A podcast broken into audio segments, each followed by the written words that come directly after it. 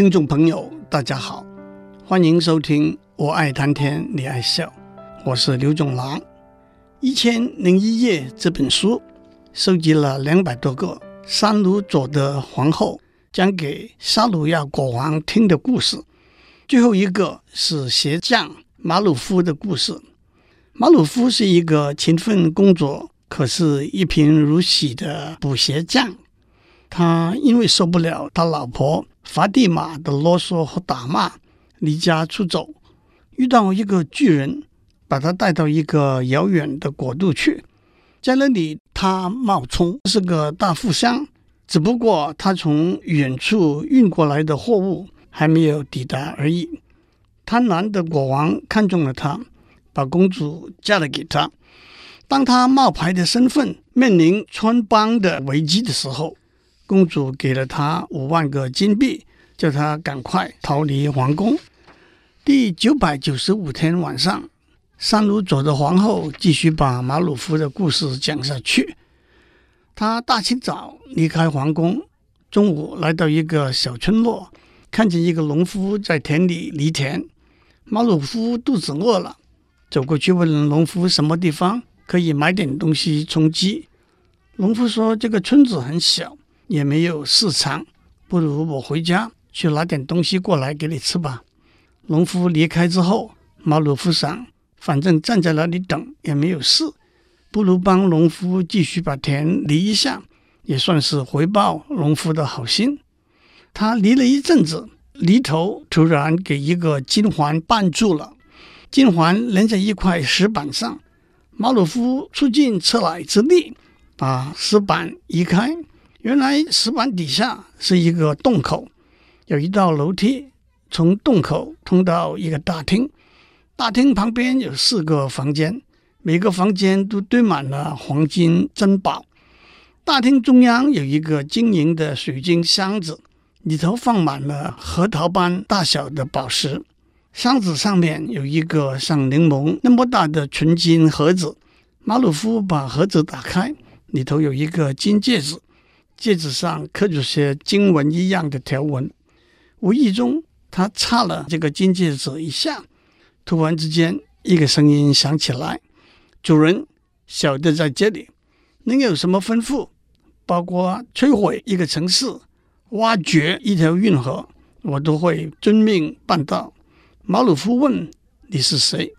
那个声音回答：“我叫萨阿特，我是这个戒指的仆人。”我也是妖魔鬼怪之王，我手底下有千千万万个听我指挥的大妖魔、小鬼怪。任何时刻，您只要插这个属于您的戒指一下，我就会在您面前出现，按照着您的吩咐行事。可是千万别连插两次，否则天火会把戒指和我都烧毁。接下去就是第九百九十六个晚上。三鲁做的皇后讲：“马鲁夫问萨阿特，你能够把地下这些宝物都搬到地面上去吗？”萨阿特伸出手向地面一指，地面裂开一条大缝，两个长相清秀的童仆钻出来，不到一个小时就把所有的黄金珠宝都搬到地面上去了。萨阿特问主人：“还有什么别的吩咐吗？”马鲁夫说。你能够找几头骡子、几个箱子、几个仆人，把这些黄金珍宝都装在箱子里头，驮在骡子背上吗？萨尔特一声呼唤，八百个长相清秀的童仆出现了。萨尔特说：“你们七百个变成骡子，另外一百个变成骡夫和仆人，按照主人的吩咐，把黄金珍宝处理好。”接下来，萨特吩咐同仆们搭起棚帐，让马鲁夫吃饭休息过夜。这个时候，农夫回来了，带着一盘扁豆给马鲁夫做午餐，一袋大麦作为马鲁夫的马的饲料。当他看到搭起来的棚帐的时候，他大吃一惊，自言自语地说：“是不是国王来了？假如我预先知道，我一定会把家里的两头肥鸡宰了。”给国王做午餐，马鲁夫说：“国王没有来，不过我是他的驸马。你给我带来的午餐虽然只是初见的扁豆，我一定要把它吃掉。吃完之后，马鲁夫在盛扁豆的盘子里头装满了金子，让农夫欢天喜地的牵着他的牛回到村子里头去了。马鲁夫在棚帐里头以宴行乐，过了一个晚上。第二天早上，一如马鲁夫吩咐，沙尔特带着一百个随从。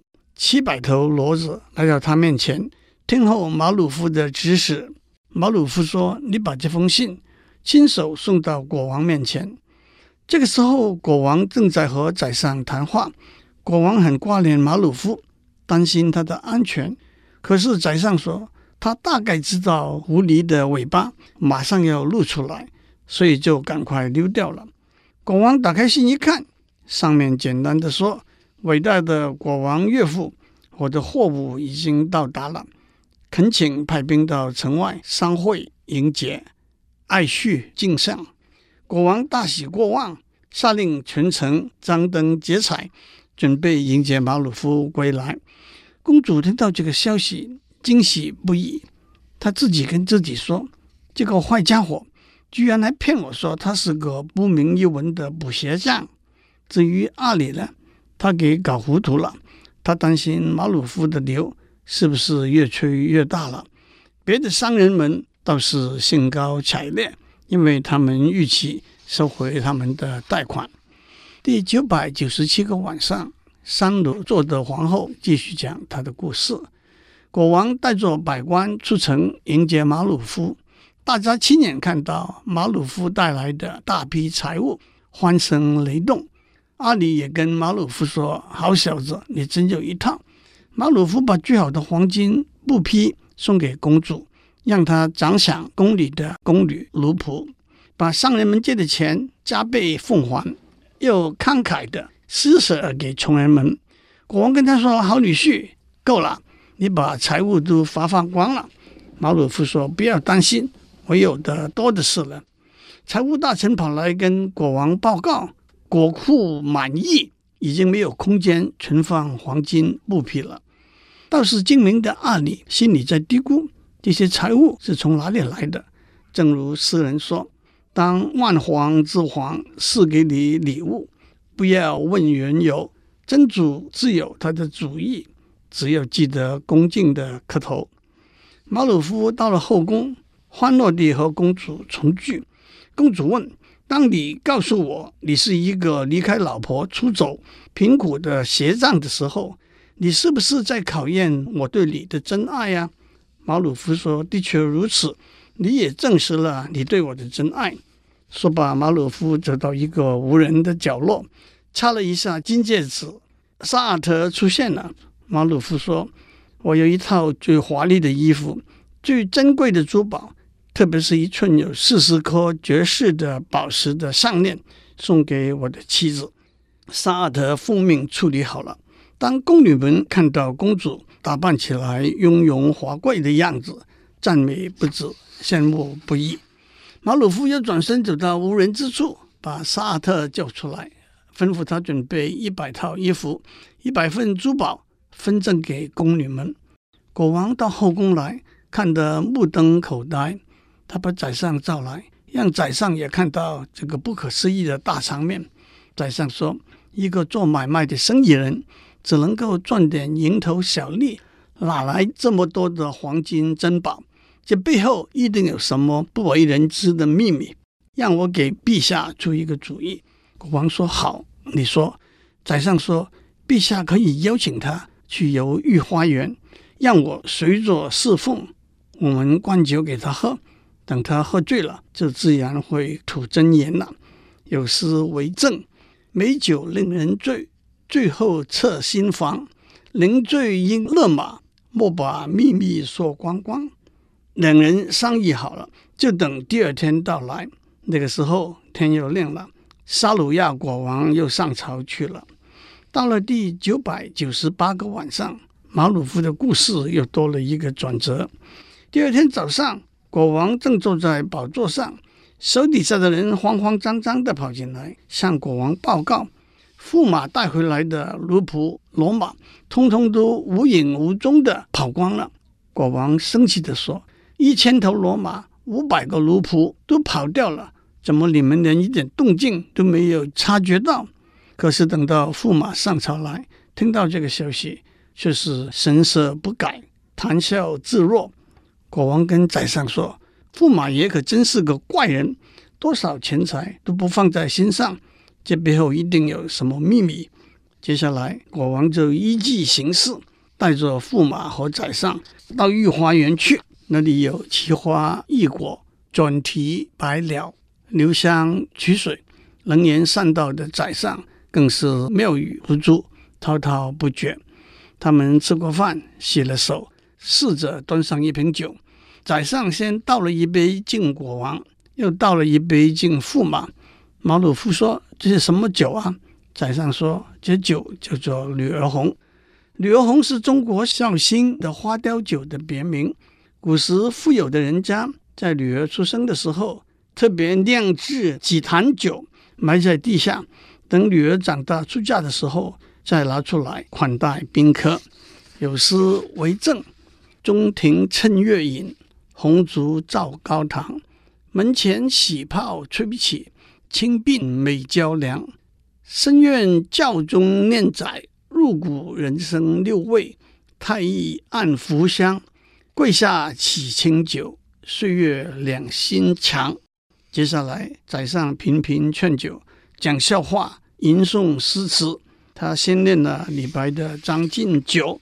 君不见黄河之水天上来，奔流到海不复回。又念了辛弃疾的《沁园春·张子酒》，借酒杯使物尽，和西江月·浅兴。这些词我就不在这里念了。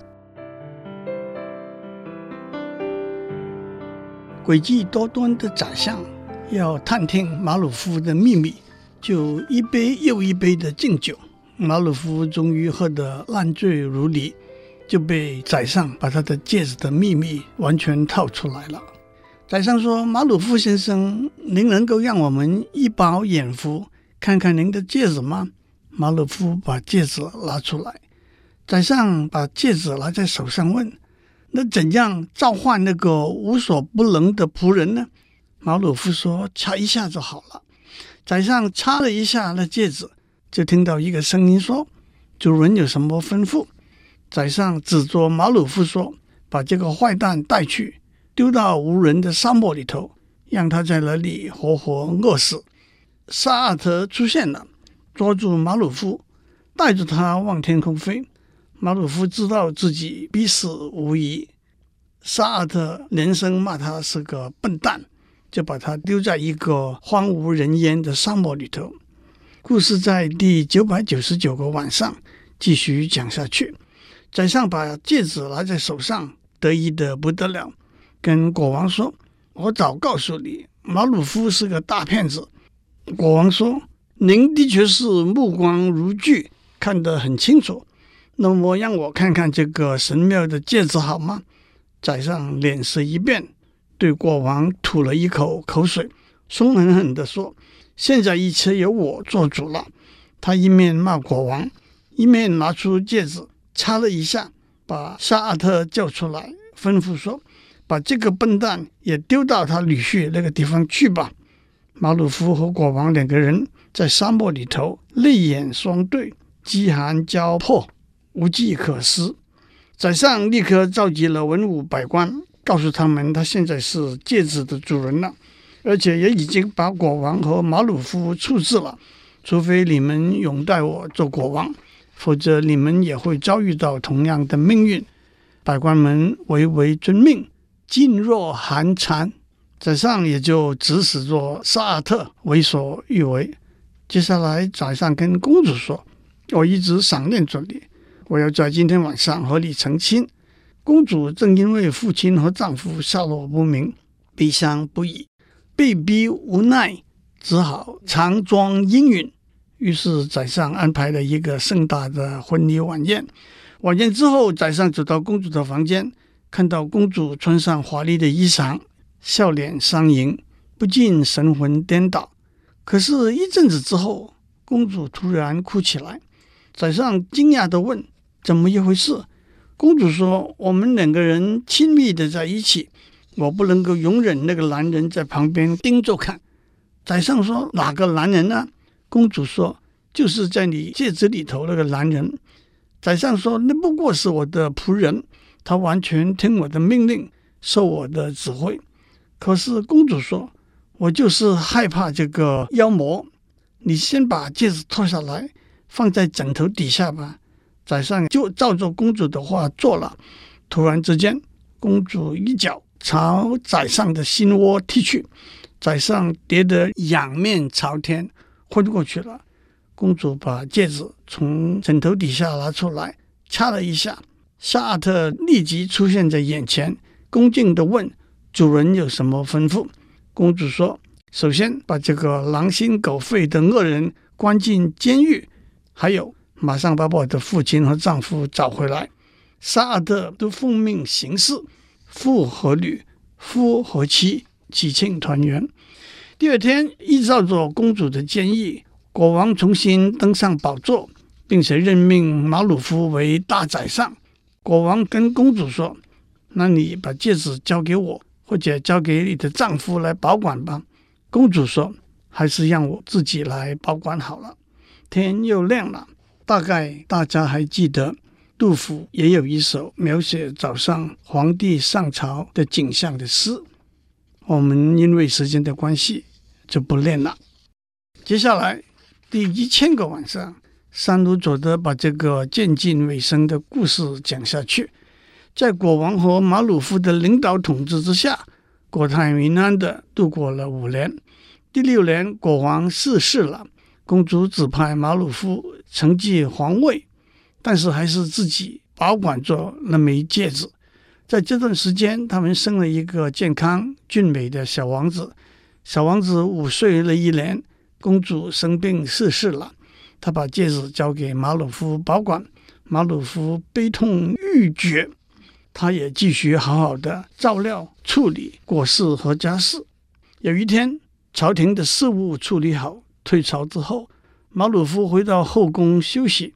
到了深夜，马鲁夫上床入睡，突然间他醒过来，发现一个又老又丑的女人躺在他身边。原来这就是他原来的妻子法蒂玛。马鲁夫问：“你什么时候跑到这里来啊？”法蒂玛说：“你离开之后，没有你养活我，也就沦落为乞丐。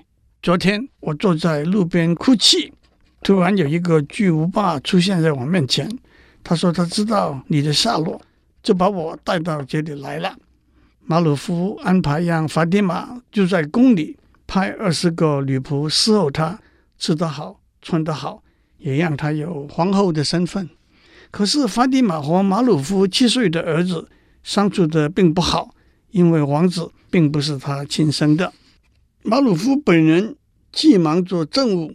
也忙着吃喝玩乐，根本也没有理会法蒂玛。正如诗人说：“恶行伤人心，恶言争人怨，覆水难重收，岁月难再圆。”到了第一千零一个晚上，三鲁佐的王后把鞋匠马鲁夫的故事讲完，法蒂玛被安排住在皇宫里，有吃有住。可是他既被冷落，又心存妒忌。因此，当他知道了马鲁夫的戒指的秘密之后，就想要夺取戒指，把马鲁夫杀死，登上王位。在他清楚地了解了马鲁夫的生活习惯之后，有一个晚上，他找到一个机会。马鲁夫临睡以前都会先把戒指脱下来，放在枕头底下，把卧室的门反锁，到外面去上洗手间。法蒂玛就趁这个机会。溜进马鲁夫的卧室去，可是正巧小王子躲在外面，看到他的一举一动。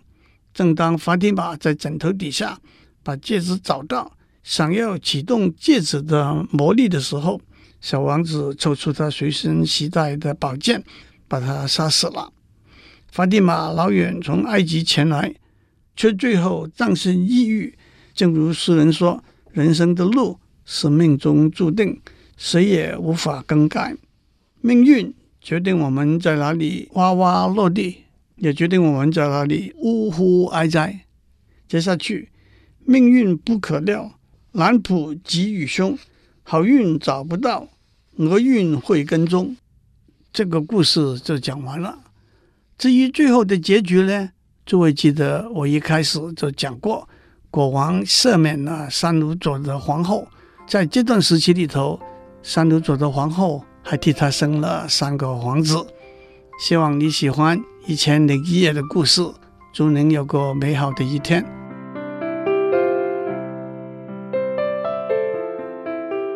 以上内容由台达电子文教基金会赞助播出。